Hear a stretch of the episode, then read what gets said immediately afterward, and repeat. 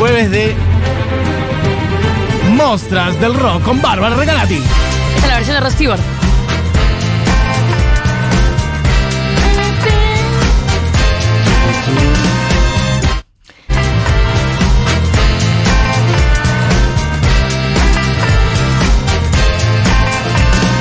Voy a hablar de un artista que hace tiempo quiero traer.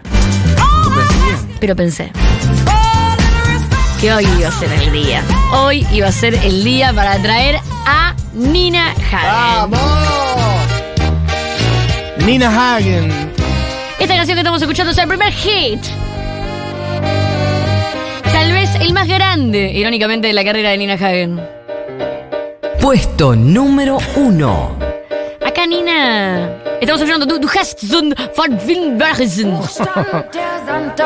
Am Strand von Hiddensee. Nina era una niña. Nina niña. Nina Niña. Y tocaba en Automobile. Vivía en Berlín eh, del Este, la República Democrática Alemana. Y su padrastro era Wolf Biermann, que era como un cantautor de protesta león gieco provocador de la época. Ok. en la Alemania del Este no es menor, recordemos, obviamente. Muro de Berlín, todo lo que representa, la Guerra Fría. Era el Berlín gris. Ok. ¿Por qué? ¿Por qué? Porque esta canción se llama Olvidaste la película en color. Ok, claro, Entonces, está bien. todas estas protestas y estos cantos tenían que ver con. eh, en esa época vos no podías salir de esta parte de Alemania. Entonces, eh, al, al papá de Nina Hagen, padrastro de Nina Hagen, Wolf Biermann, lo echan, que era algo muy raro.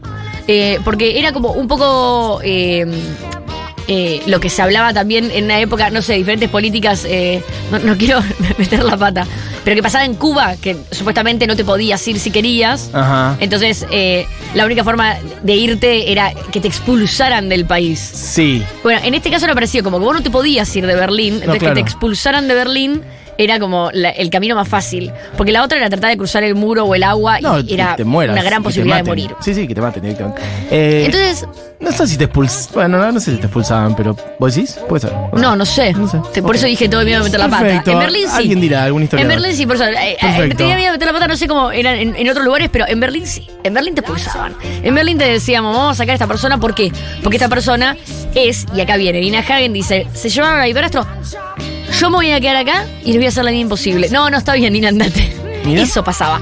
Que cuando vos eras mediático, eras un artista reconocido, no querían que te quedes ahí, porque ahí no entraban los medios de comunicación, eh, no entraban. eh, Sí, todo sí. lo que pasaba fuera de Berlín del Este estaba como Sí, sí, eh, claro, bueno, sí, por sí. Berlín. El, eh, el- el régimen soviético tenía un control sobre la información muy importante, sobre el discurso, sobre la narrativa, la discusión política, eso está claro. Entonces- Y efectivamente, eh, sí. Ella dice, olvidaste la película en color. Y con esta canción hace una canción de protesta sobre lo que estaba pasando en ese momento, eh, con eh, lo que se recibía y lo que no se recibía. Entonces le dice, ¿sabes qué? Ándate para allá. Mira. Anda a hacer tu libertad para otro lado. Pero ¿y se pudo ir? Y se va de Berlín. Ok, ¿a qué con mamá. Cuando tenía 16 y 17 años. Ok, En ese momento se va eh, para, o un poco más, 18. bueno.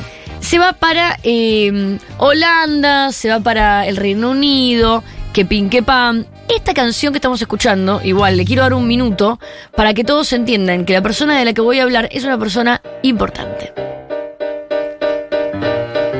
Si esto fuera un streaming, Mati, esa cara sería un meme. Me Y Hiddensee. mata- Mati me dijo, ¿importante? No, no, Esta para mí es muy canción- importante. Me causó gracia lo que dijiste. Quiero que suene para que entiendan. Porque voy a contar por qué.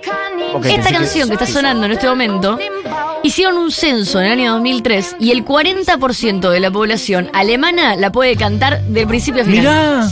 El 40% de la población alemana, esta canción se sabe la letra entera. Que Nina Hagen era una adolescente en esta época. Pero mi pregunta, ¿estas canciones las hizo ya habiendo No, salido canción, de, bueno, de- es de su banda. No, no, no. Esta, es- Berlín no, no, Este? esto es dentro de Berlín. Esto- ella vive en Berlín en ese momento, saca esta canción. Esta canción se populariza y se vuelve una canción muy popular en Alemania. Eh, Pero eso es lo que pregunto. En las dos Alemanias, porque justamente los consumos culturales estaban muy separados. Bueno, ahí voy. Ok. Esta canción después se reversionó por un montón de artistas, cayó el muro y siguió. En un momento la canción quedó opacada por la noticia de que uno de sus compositores, que era uno de los integrantes de la banda Automóvil, Fue, eh, fue denunciado por abuso sexual un par de veces y finalmente se suicidó en el 2009, Oh. después de las últimas denuncias. Oh. Sin embargo, la canción termina de quedar marcada como himno en Alemania cuando Angela Merkel Mirá. ¿Qué? utiliza esta canción como despedida de ella misma por sus 16 años en la Cancillería. Ok. Mira vos. Entonces, esta canción, el 2021 Claro, atraviesa fue toda esto, Alemania. Atraviesa toda Alemania. Eh, creo que es la primera vez que estamos pasando algo en alemán. Bueno, en no es tus la primera de columnas. muchas canciones que vas a escuchar. Perfecto. Ahora sí, No, digo las columnas de Bárbara. ahora sí, vamos. Creo que no, porque 99 Loft Balloons sonó acá. Puede ser. Eh, vamos a seguir con esto. Ahora sí. Que suene TV Glotzer. Einen recht schönen guten Abend, meine Damen und Herren. Ich begrüße Sie Nina. recht herzlich zu unserem heutigen Seba. Fernsehprogramm. hace la vida imposible para la República Democrática de Alemania porque todas sus canciones son eh, con un tono de protesta, pero no solamente sobre lo que pasa en Berlín, sino ella es una punk. Y Claro. Eso es lo que te iba a preguntar. Tampoco es que es una mina que dice, eh, aguante el capitalismo que venga McDonald's. No, Por para, eso, para, bueno, para, por eso, para. Vamos, aclaremos. vamos a aclarar algo. No, pero hoy estamos en el aclaremos. 2023 en Argentina, entonces lo vemos desde otro lugar. En esa época, estar en contra de lo que estaba pasando en Berlín del Este no era estar a favor del capitalismo. Bueno, había gente que quería. que Sí, pase. Está bien, por está eso. bien, pero había gente que. Hay gente socialista mala y gente capitalista mala. En este caso, eh, habían muchas personas que estaban viviendo contra su voluntad allá. Sí, quería tenía tener que ver con el capitalismo. Otras libertades ver- políticas, artísticas, una punk en Europa del Este, Exacto. en el régimen, sí, sí, muy complicado. Y también en contra del capitalismo. Estaba en contra de todo. Era una anarquista. Tan anarquista era Nina Hagen en este contexto que un poco eh, se la recuerda menos de lo que se debería, porque es ese tipo de persona que rompe las líneas de lo permitido y permite que otras personas pasen y lucren con las líneas de lo permitido. No sé si se entiende, pero es como que ella va y dice, esto está bien, bueno, ahora mira, lo hago, está mal. Y después viene otro y lucra con eso, pero es como que ella nunca la recordada. La cuestión es que en el 76 se arma la Nina Hagen Band, lo que estamos escuchando es TV Glotzer, White Punks on Dope. O sea, entre paréntesis, el título que nadie te va a sonar- hacer sonar en la radio, pues. Punks blancos eh, drogados. Sí. Eh, es una influencia muy grande en esa época para todo lo que pasa en el Reino Unido, para Johnny Rotten, para un montón de artistas de esa época. Y de hecho, para reconocer un poco la, la bizarriada de, de, mm, de Nina Hagen, de, de cómo siempre está yendo eh, rompiendo la línea de lo eh, comercial, esta canción le va muy bien. Y después de que le va muy bien esta canción, se mete a hacer Cha Cha, una película de bajo presupuesto, de culto holandesa. Escucha esta canción, Her- Herman's Door. Esta canción la traje solo porque es un espíritu muy surreal y bizarro de Knocking on Head Doors y representa muy bien el espíritu de Nina Hagen. A pesar de que es de la banda sonora de Cha Cha. Me encanta esa cosa casi de canto lírico. Ella es muy ópera, Claro. muy ópera Nina Hagen.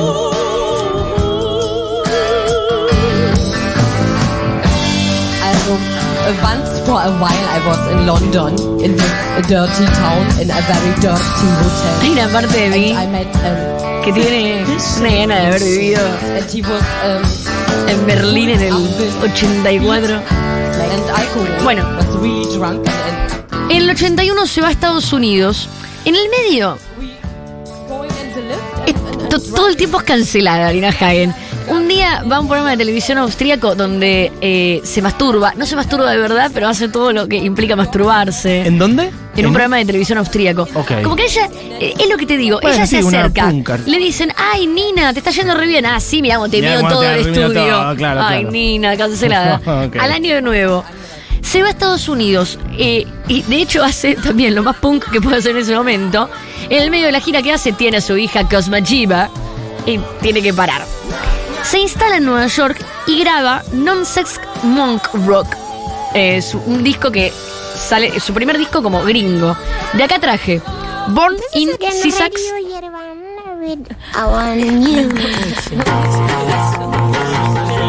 Oh, I'm sorry. On the machine. Este disco This es is espectacular. Radio Yerevan. My name is Hans Ivanovich Hagen, and this is the news. My name is Hans Ivanovich Hagen. Sí, es como que. Y también juega mucho con lo soviético, Claro, ¿me entendés? sí, Como, quiero decir de Nina Hagen que si les interesa lo que estoy contando, van a tener que investigar. Porque muchas de las cosas que traje acá no están en Spotify. Otras están, pero eh, son difíciles de hilar. Eh, tiene una carrera punk que al día de hoy armarla también es bastante. Bueno, este disco sale del 82. Este es Burning Sisax, que es uno de los hits, si querés, de este disco. Sí. Y el otro es African Reggae, que para mí son dos temas que te muestran lo diverso que era este disco y lo experimental. Siempre todo lo que viene de Europa, fines de los 70, principios de los 80. Cruzado con el Con reggae, Jamaica. Sí.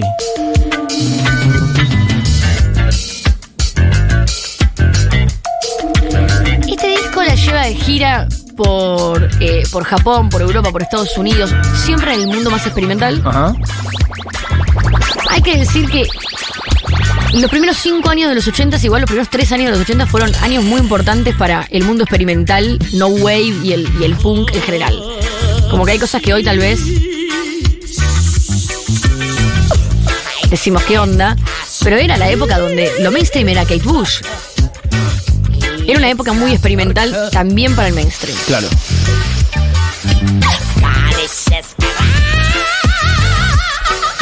Después de este disco, saca si querés el disco más comercial en ese momento y por mucho tiempo. Y estoy hablando de, en Alemania, Angstlos y en Estados Unidos, Fearless. Mismo disco en dos idiomas que se usaban mucho también en esa época. De, producido por Giorgio Moroder. Mira. Ahí ya estamos yendo. Suena New York, poneme New York. Traje la versión alemana de New York, si no me equivoco. En New York, New York, pero le ponen New York NY para no confundirla con New York, New York, de Liza Minnelli en ese momento. No de Sinatra. Porque era casi la misma época.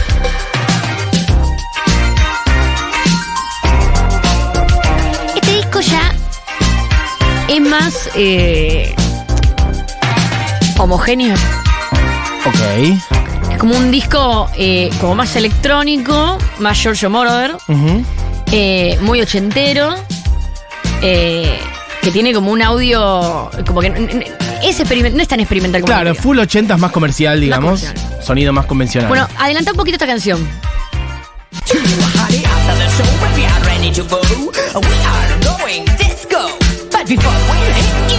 Como el hit. Medio rapeadito de también, 80s. como. En New York.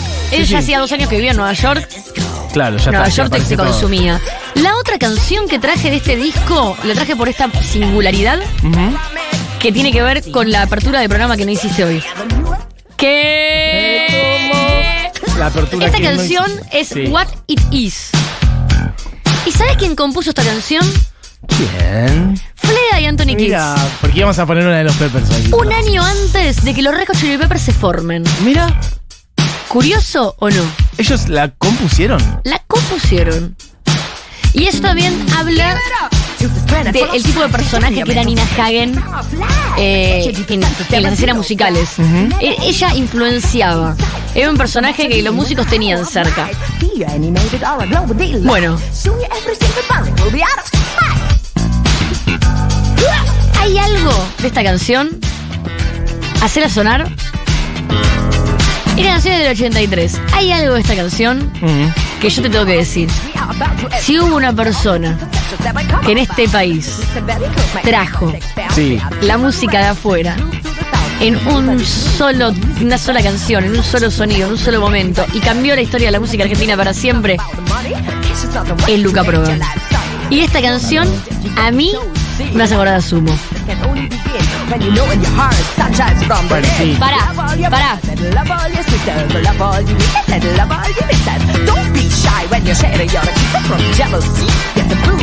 Las guitarras, el bajo. Todo, todo.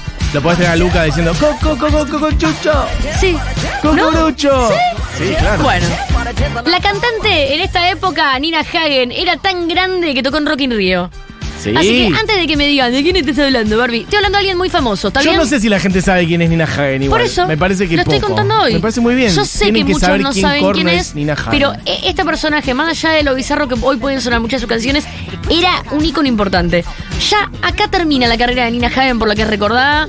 En los 80 se va a París a, a hacer su vida, no saca mucha música. En el 91 sale Street, que de ahí traje la canción Erfurt und Götter.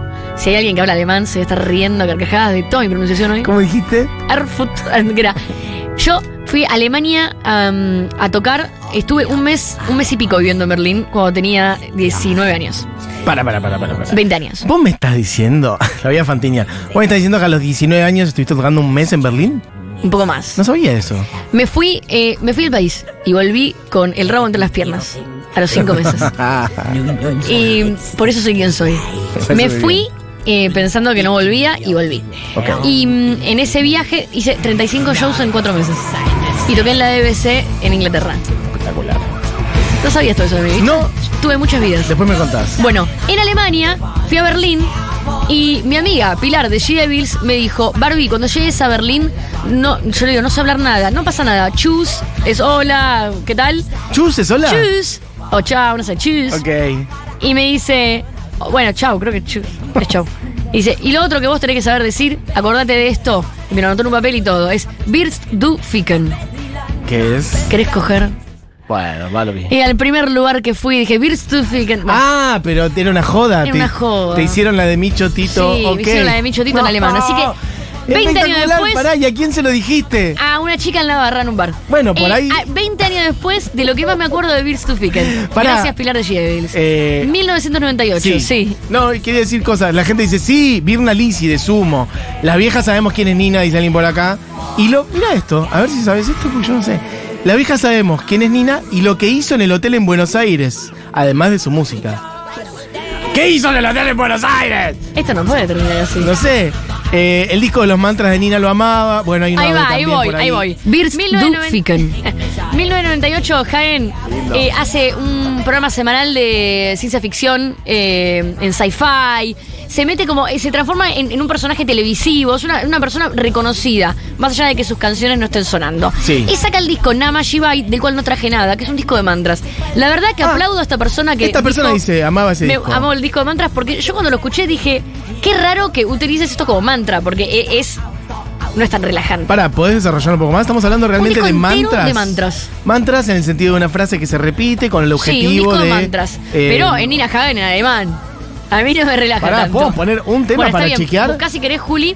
Nama Shibai es un disco de mantra de Nina Hagen. Mientras tanto. Este penal que sigo. le pateamos. Pero mientras bueno, tranquilo, cuando te aparezca. En el 2000, Nina vuelve a pisar. eh, Tengo lo que hizo en el hotel en Buenos Aires. Según esta persona. Pará, mientras de fondo. Ah, bueno, ese es el disco de mantras. Mientras el- con el mantra de fondo contá. Esto quiero decir que no lo dice Barbie, no lo dice yo, lo dice Genoveva, una oyente, dice: Las viejas sabemos quién es Nina y lo que hizo en el hotel en Buenos Aires, además de su música. ¿Qué hizo en el hotel? Pintó las paredes con menstruación. Está muy bien. Es muy de Nina. Eso es lo que al parecer hizo. Hermoso. Ahora queremos saber en qué hotel Y queremos pensar Y que nunca se pintó esa vamos a conseguir el teléfono del encargado para hablar con él. Eh, estos Bueno, son los mantras de Nina es el disco Hagen. de mantra de Nama Shibai que sacó el 98. Es un disco de mantra. eh, A mí esto me sirve hasta ahora. ¿eh? Bueno, listo, úsalo. La parte instrumental, no sé En cómo el cuando 2000 llegan las voces, pero bueno. Vuelve a, a- a- a pisar fuerte en, la- en Alemania. ¿Esto es? Ah, acá ya se fue a la mierda. Es una cosa medio oriental. Ah, in- eh, claro, como in- de la India. Está bien. En el 2000 saca la canción, quiero que sea rápido acá. Perdón. Scon is the Welt, Bills to Hack, ¿cómo era? que es la canción oficial de Expo 2000 en ese momento, que es como algo muy grande en Alemania. Y en ese año aparece en todas Ah, las sí. radios con la canción. Era algo, ¿Viste? sí. La La canción oficial. Y quiero que pongas Der Wind hat mir ein Lied erzählt. Buen alemán, Bárbara. Fuiste al CUI, yo no sabía. Sí, la Expo 2000 había sido como la supuestamente la feria del futuro, del milenio, de lo que se venía. Bueno, y era Nina Hagen en la música. Y acá, este cover no es el primero que hace de Sarah Leander. Sarah Leander, ¿quién es? Bueno, era la cantante más famosa en la Alemania nazi. En esa época, esta era una cantante que estaba en las películas, que todavía tenían su cine los alemanes, y todos habían exiliado, Ajá. y ella quedó y era como la protagonista de todas estas películas. Sin embargo, ella no se había afiliado al partido nazi, no quería hablar de política, no, la política no la mía, yo hacía política. Dale, en todas las películas. Pero, pero, Está bien. se popularizó muchísimo. Es muy grande en Alemania. ¿Y querés que te cuente algo? Sí. En los 90, ¿sabes que se filtró? ¿Qué? Que era una espía rusa. Bueno, un poco la banco entonces. ¿Entendés? Un poco la banco. ¿Cómo se llama? ¿Entendés? La historia de esta mujer. Sara Leander. Sara Leander, perfecto. Entonces terminó siendo como un icono bastante gigante eh, en, en Alemania y esta canción terminó siendo como una canción que sonaba mucho en las radios. En febrero del 2001 saca The Return of the Mother, un disco bastante copado de Nina Hagen, si lo quieren escuchar, ya de ella más grande. Traje de Return of the Mother la canción. Y en el 2010 saca un disco de versiones Sonido más que industrial, se poderoso llama. acá. Sí, sí, sí, se pone más rockera. Agarra una línea. ¿Esto qué año, perdón? Esto del 2001. Claro, está Y en el bien, sí, 2010 sí. saca un disco de versiones espectacular que se llama Personal Jesus. Mira. Traje Personal Jesus. Justo te iba a decir, porque iba a mencionar a Marilyn Manson por el anterior, decir Personal Jesus. Sonido Hace- industrial de la Ah, ¿Viste? de 2000ero, digamos. Ah, igual esto no, nada que ver. Bueno, esta es, es más, sí, es posterior a la versión de Marilyn Nada que Manson, ver. pero más de, de la de Depeche. Pero es un Personal Jesus por Ina Hagen. Ok. Y además de esta versión. A ver el audio. Conocí a Nina Hagen por Rammstein, que Mira. tenía un, un tema con ella y nos parecía una vieja loca realmente porque cantaba de una manera muy extraña. Eh, y después, bueno, la nombraron acá, obviamente. Pero la verdad que nunca le di mucha pelota, gracias, Barbie. No sabía que Ramsay tenía un tema con Nina Hagen. Sí, y muchas bandas de Alemania tienen canciones con Ina Hagen. Me mata igual que, que, que la refe que tenga hacia Ramstein y después hasta ahora acá. O sea, evidentemente hay que hablar más de Nina Hagen. Porque ¿Viste? Bueno. No puede ser que no se la mencione. Pero Pará. ella, pero forma parte de, de muchos momentos de los últimos 50 años. Claro. Solo que es lo que te digo, ella no hace las cosas para ser recordada, hace las cosas para marcar. Ella marca. Eh, otra canción que hay en este disco, eh, ¿sabes qué? Vamos a cerrar con esa canción, no la pongas. Alguien dice, vi a Nina Hagen en vivo, tremenda. Pipo, estos Pipo de Chascomús, ¿puedes contarnos a dónde la viste? Gracias. Eh, acá estuvo, Bueno, pero yo no pero no. Para cerrar, Mira esta versión, ¿eh? En el 2022 Sí. saca su último disco, su último trabajo, que también es un disco para escuchar y picar. Traje solo una canción. El disco se llama Unity. Es del año pasado. Y hay un tema que no es tan parecido al resto de las canciones. Es un disco más tranquilo, pero el tema es un temón. Y se llama eh, 16 Tones. Ok, ¿este es el que querés que suene completo No. para cerrar? Ah, La voz. Voz ah que tiene Tom Waits. Acá Tom Waits. no es la voz del resto del disco, ¿entendés? Ah. Es re Tom Waits. Es Está muy poniendo la voz sí. así para esta canción, Sí. decís. Ah, pensé que era la voz que había te- ya derivado No. ahora. Ok, perfecto. Mira vos. Eh, increíble esa mujer, gracias, gente por acá, gracias por varios saludos. Mira, saludos desde Berlín. Perfecto. Oh. ¿Desde qué lado de Berlín si fuera en otra época? Me interesa saber si vivís en la parte del este o del oeste. Eh, Nina Hagen fue el bardo de mi infancia.